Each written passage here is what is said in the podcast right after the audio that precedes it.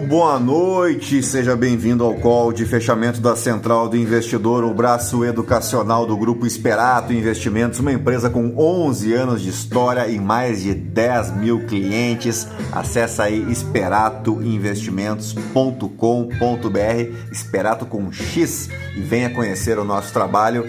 E já sabe, né? Se disser que é meu amigo, tem 100% de desconto. E dito isso, Vamos lá fazer a nossa rapidinha de fim de tarde aqui, mais curta que coice de porco, para destacar o que de mais importante movimentou o nosso mercado financeiro nesta quinta-feira, 4 de agosto, uma quinta-feira de leves correções em Wall Street, com as melancias se ajeitando no caminhão aí após uma enxurrada de resultados corporativos na reta final da temporada de balanços Falo, claro, da temporada de balanços americana.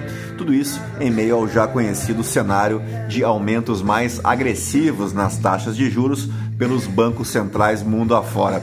Hoje foi a vez do Banco Central da Inglaterra confirmar uma já aguardada alta de meio ponto percentual.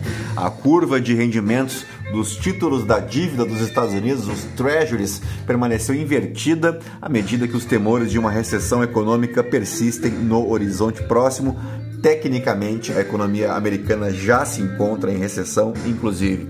Os rendimentos do Tesouro oscilaram ao longo da sessão, com a taxa para 10 anos em torno de 2,66%, depois de ultrapassar uh, os 2,8% na máxima da quarta-feira. A exceção ficou por conta do índice Nasdaq, que suportou bem um dia de mau humor para os mercados em Nova York e fechou em alta pelo segundo dia consecutivo, impulsionada, impulsionado o índice especialmente pelos papéis da Amazon.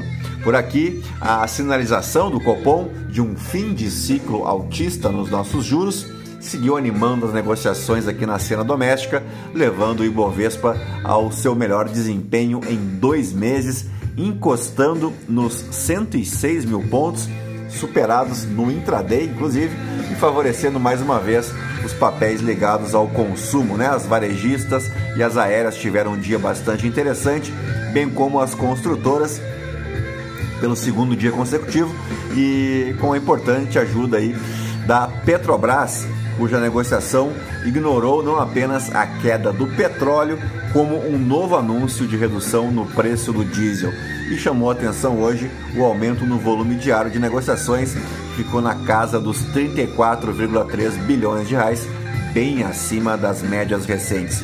O dólar à vista fechou em baixa de 1,09% a R$ 5,22, depois de oscilar entre 5,19 e 5,29. Em Wall Street, então, o Dow Jones caiu 0,26%, o S&P 500 ficou quase no 0 a 0, mas caiu 0,08% e o índice Nasdaq foi, uh, fechou aí em alta de 0,41%. O nosso Ibovespa fechou em alta de 2,04% aos 105.892 pontos.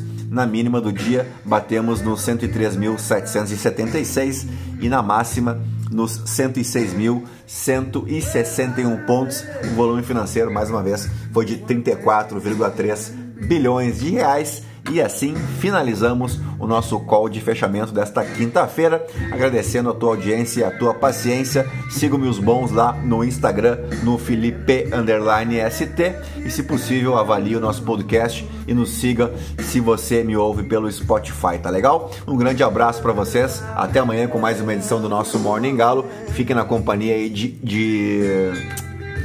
Caramba, isso aqui é me esqueci o nome da banda, mas fica aí com esse blues aí pra vocês, tá legal? Um abraço, tchau, fui.